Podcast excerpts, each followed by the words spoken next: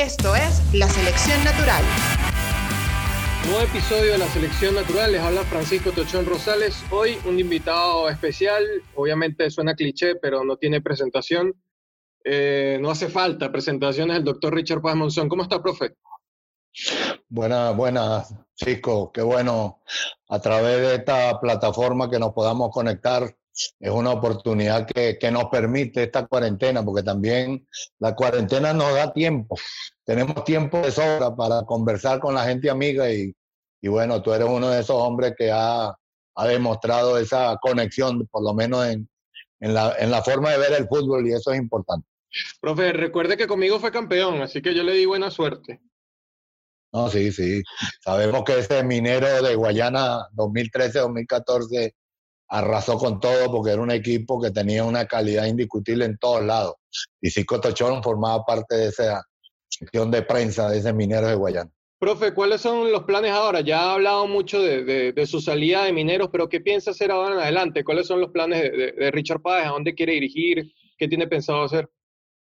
Claro, la realidad es la que nos obliga a pensar nada más ahorita en protección, en prevención. Claro. Estamos Estamos hoy paralizados aquí en Caracas en este momento, en nuestro domicilio aquí en Caracas, esperando pues cuando haya una nueva oportunidad de apertura del fútbol, porque hoy lo que se está jugando, eso es una simulación de lo que significa fútbol, porque jugar sin gente, entrenar eh, de esa manera como se está trabajando, con una serie de medidas extrañas e inéditas, no poder eh, hacer eh, reuniones de trabajo porque no está permitido ahorita en la actualidad hacer eh, charlas ni conversaciones de trabajo con video.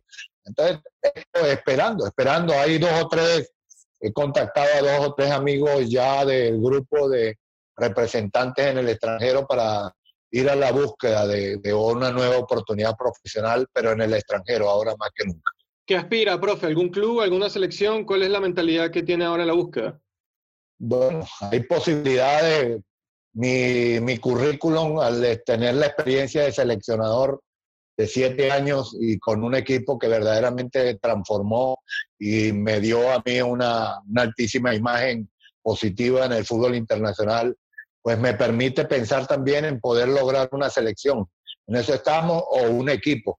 En eso estamos. Ahí gracias a Dios, pues estamos movilizando gente que tiene experiencia con esa situación y esperemos Dios que pueda salir algo pronto. No, no está fácil porque hoy el tema de la pandemia es un elemento universal, no es, no es solamente para Venezuela, sino para todo el mundo y eso significa que, que todo el mundo se está moviendo con mucha cautela, mucha prevención y mientras estén los, las situaciones eh, establecidas, eh, hay que esperar en alguna circunstancias diferentes. Vamos a ver, esperemos poco, a ver qué pasa. Poco a poco igual se va reactivando un poco la, la, situación, ¿no? En Uruguay ya van a comenzar a jugar, igual en Paraguay, como que poco a poco iba la, la cosa agarrando un poco de color en algún lado.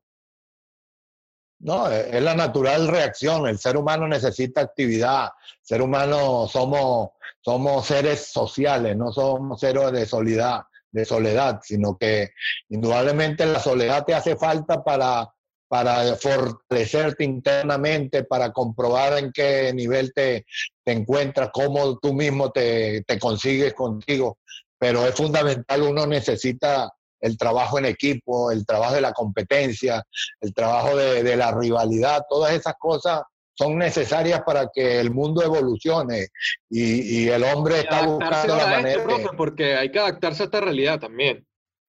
¿No? Es una manera de vivir que no habíamos aprendido.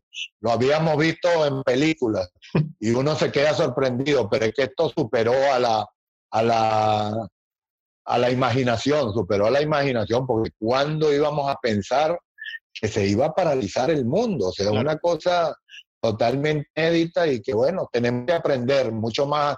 Uno como médico entiende más la situación para la gente que no es hombre de ciencia se le hace más difícil entender, porque uno lo veía antes extraña cuando veía algún, algún asiático, que uno lo veía por la calle muchas veces con la conducta natural de utilizar el tapaboca, y uno decía, bueno, ¿y estos tipos qué hacen con esa vaina? No, nos estamos dando cuenta qué es lo que hacían. O sea, el mundo ha cambiado, el mundo cambió, tenemos que aprender a convivir con una pandemia, en este caso con el COVID-19. Profe, y usted habla que, que, busca en el exterior. ¿Por qué capaz le ha costado tanto a, Richard Paz asentarse en el exterior, profe? Hablamos los dos técnicos capaz más importantes de la historia de Venezuela, como es César Farías como es usted. Farías capaz se pudo asentar India, Paraguay, México, bueno, agarró esa carrera en, en, Bolivia. Usted estaba en Ecuador, estuvo en, en, Perú, estuvo en Colombia, pero capaz ha, faltado que usted capaz logre asentarse afuera, ¿no? Un poco más de continuidad. ¿Por qué cree usted? Sí, no, no, no es fácil, no es fácil. El fútbol internacional no es fácil y uno tiene que tener un, como un combo que garantice de repente esa, esa permanencia. Claro. Yo pensaba que en Colombia, por lo menos en Millonarios, podía haber dado el salto de, de estabilidad y a pesar de que fuimos campeones, a pesar de que mostramos un fútbol diferente, al final el que toma la decisión son elementos que de fútbol saben poco y que solamente están condicionados con la base de la inmediatez. Muchos directivos, pues la inmediatez es condición económica. A veces no hay la misma eh, conexión desde el punto de vista de acuerdos en la parte económica, muchas veces en, en la toma de, de, escoger jugadores, que eso ha, ha sido prácticamente como la constante ya en, Deportivo Cuenca, que era un equipo que yo podía haber construido una, un equipo con una diferencia. El problema que tuve es que es un equipo sin soporte económico para traer jugadores del nivel que, que ya nosotros estábamos esperanzados en traer. Y ahí comenzó a, romperse todo. Es, es, cuestión de conseguir, yo digo, un equipo que tengamos la misma visión. Eso me pasó en mi... las condiciones de, de bueno, poder armar el plantel, de, de, eso, eso. la infraestructura, ¿no? Al, tener uno siempre la posibilidad, fíjate lo que me pasó con la selección, que fue donde pude escoger jugadores, donde no tenía limitaciones en el aspecto de preparación, de planificación, lo que, lo que planteaba se lograba. Cuando uno logra ese tipo de, de feedback porque esto tiene que ser un juego de equipo, tanto la directiva como el técnico tienen que todos remar para el mismo sentido. Cuando comienza alguna de las dos partes a tener una dispersión o una divergencia, ahí comienzan los problemas. Y a nivel en el extranjero, en la medida que, que uno para hacerse conocer necesita dar resultados de inmediato. Ese es el tema. es ahí donde... Es mucha inmediatez, ¿no? Obviamente los dirigentes... Y mucha inmediatez. Están pensando en el día a día y pocas veces piensan en el proyecto que capaz es lo que usted necesita, ¿no? Que confíe en un proyecto en el que usted pueda trabajar y desarrollar, ¿no? En todos los equipos que yo he estado siempre he dado resultados en el segundo semestre, cuando he podido traer jugadores bajo mi visión. Y uno siempre llega a equipos con problemas o sea, uno no llega con equipos que han sido campeones y que te van a llamar para por, al que el técnico se lo llevaron para otro lado. Es muy difícil, es muy extraño eso. Entonces, uno para poder tener ese perfil de jugadores, uno necesita tiempo. Esto es un proceso.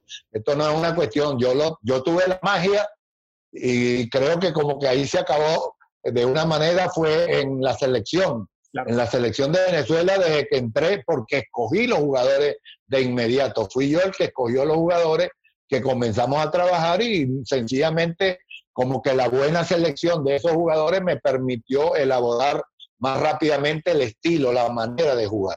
Y le pesa el, pasaporte, profe, más allá de, de, la experiencia que usted tiene, el ser venezolano, obviamente comparando con un técnico argentino, un técnico brasilero, un técnico colombiano que capaz como que los llaman más, los buscan más por el solo renombre, por el solo hecho de ser argentino o colombiano. Eh, eso es natural, eso es natural, Cisco, porque mientras Venezuela no vaya a un mundial, mientras Venezuela no se consigue el respeto que, que pueda dar equipos compitiendo en Copa Libertadores y ganando y pasando a semifinales, pues el venezolano solamente hoy es el jugador y mucho más el jugador joven porque fue su campeona del mundo sub-20.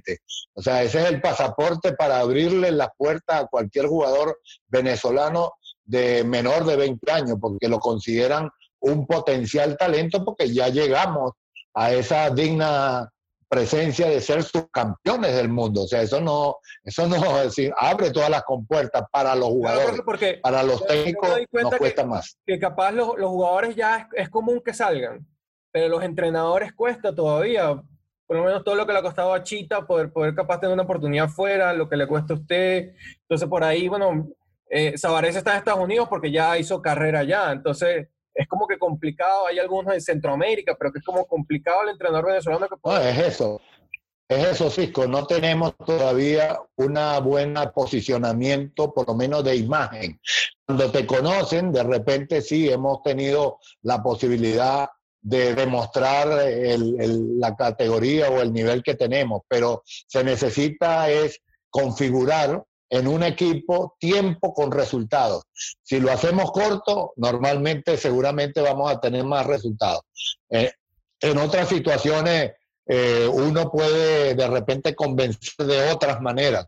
Y esas son ya maneras más personales, de personalidad o, de tener una conexión adecuada con, los directivos. Entonces, muchas cosas que, van alrededor de esta situación aspira a volver a dirigir Libertadores, porque tiene muchísimo tiempo sin dirigir Libertadores, por ahí Sudamericana hace poco dirigió, pero Libertadores hace cuánto no dirigió usted. Sí, no, desde que salí de, estudiantes de Mérida, porque fue el momento que, estuvimos, después con Minero, que me iba a corresponder, fue el momento ese de, de, la locura dirigencial que tuve que salir, pero bueno, son cosas que uno le suceden. Todavía hay esa oportunidad, habrá la oportunidad, Dios quiera se me presente en algún momento. Profe, y ahora se, cerrada la puerta capaz de, del fútbol venezolano con, con, todo esto que está pasando dirigencial, eh, o capaz en algún momento usted piensa en volver a, a, dirigir el fútbol nacional? No, yo creo que uno nunca debe cerrar puertas, ¿no? Uno siempre debe dejar ventanas abiertas, por lo menos. Siempre hay la posibilidad de ventilar, de oxigenarse y, y uno espera, porque uno sabe lo que hay aquí, el potencial que hay en Venezuela es tremendo. Aquí lo que no tenemos todavía es, eh, yo digo, la imagen de un dirigente con, con ese nivel integral de ver el fútbol, porque ellos que son, y eso es natural, que el dirigente piense en negocio, eso es lo natural, eso es normal, eso es en todos lados, pero que el dirigente que piense primero en un proyecto deportivo para que el negocio llegue después eso es lo que nos hace falta. Y es así como se construyen los clubes. Nosotros tenemos, son puros equipos de fútbol, apenas el club de Mineros y de Caracas, quizás son los que más se acercan por la infraestructura que han ido construyendo, porque es la forma de transformar de un equipo a un club es infraestructura. y después un proyecto serio. Para un club. No, proyecto, porque no hay proyecto consistente, no hay un trabajo consistente en las bases, necesitamos capacitar a la formación de nuestros jugadores jóvenes, necesitamos que nuestros jugadores jóvenes lo sepamos desarrollar de una manera que ya a los 17 y 18 años estén en, condiciones profesionales. Entonces, todo eso hace falta. Estás escuchando la selección natural.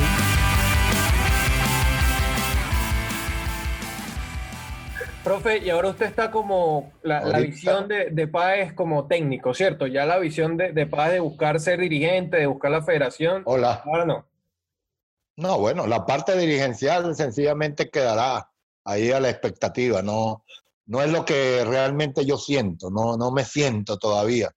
Yo me siento más como entrenador, o sea, en la cancha donde yo eh, me encuentro como con el ser humano que soy, apasionado, pensando en fútbol, tratando de, proyectar que nuestros jugadores desarrollen un fútbol diferente, representativo de nuestro fútbol. Pero sí me doy cuenta también que como dirigente pudiera dar un alcance mayor y irradiaría un proyecto quizás superior a lo que uno puede conseguir que, como entrenador. Profe, y ya para hablar un poco de, lo que sucede con la, con la federación, duele, ¿no? Duele lo, todos estos manejos, todo lo que se habla y, y el momento oscuro capaz que vive el fútbol venezolano a, nivel dirigencial, a nivel organizativo, ¿no? Es que lo que duele es que todavía en Venezuela no aprendamos. O sea, ¿cómo es posible que pasado el escándalo del FIFA Gay, que se demostró la cantidad de circunstancias anómalas, para no decir una palabra más fuerte, pero sí las anomalías que sucedieron en todo el continente, y que vuelva esta nueva dirigencia y acá en Venezuela se mantuvieron los mismos, se eligieron de la misma manera fraudulenta. trajeron ahora la política de una manera de impunidad, sin impunidad y sin ningún tipo de vergüenza. La trajeron al seno de la federación. A, a, la federación buscando apoyo y ahora como que se le está volteando también la torta. No, porque eso, eso genera poder, es una lucha de poder. La ambición del poder, eso es lo que genera todo este tipo de conflicto. Hoy estamos entreverados en una, parece en un pantano, que el que quiera ya salirse se, se hunde más y aparecen una serie de verdades ocultas que se sabían, pero que Claro, ahora lo destapa es por el, por el lado político y entonces se comienzan a sacar los trapitos sucios unos y otros. Y no, lamentable, lamentable que eso suceda y, y que Venezuela sigamos en esa situación que, que pareciera que no hay salida. Y, y, evidentemente hay que saber convivir como con la pandemia, con la otra pandemia aquí en Venezuela, que es la pandemia esa de la ambición del poder desmedido cada vez pareciera entonces que hay mayor diferencia, profe, entre la calidad de los jugadores, lo que se hace en la cancha y la calidad de los dirigentes, que cada uno sigue esperando desde, desde el boom tinto que los dirigentes aumenten el, nivel y llega gente nueva al fútbol y al final como que sigue siendo lo mismo. La dirigencia todavía sigue siendo cenicienta.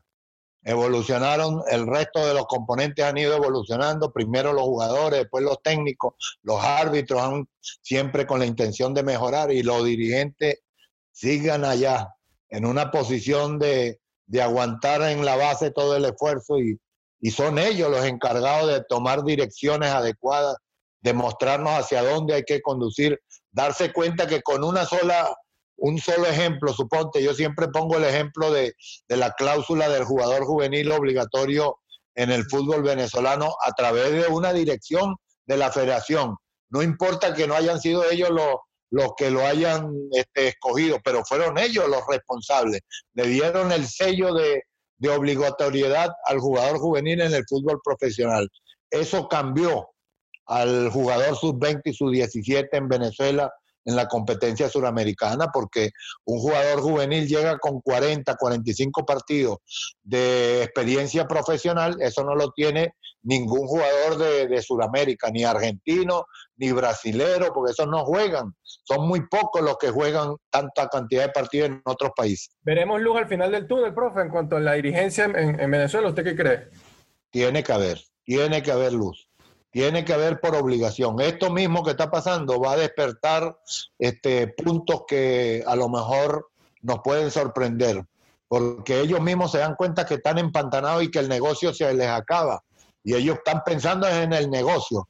Y el negocio no se dieron cuenta el ejemplo que le dejamos con la vino tinto.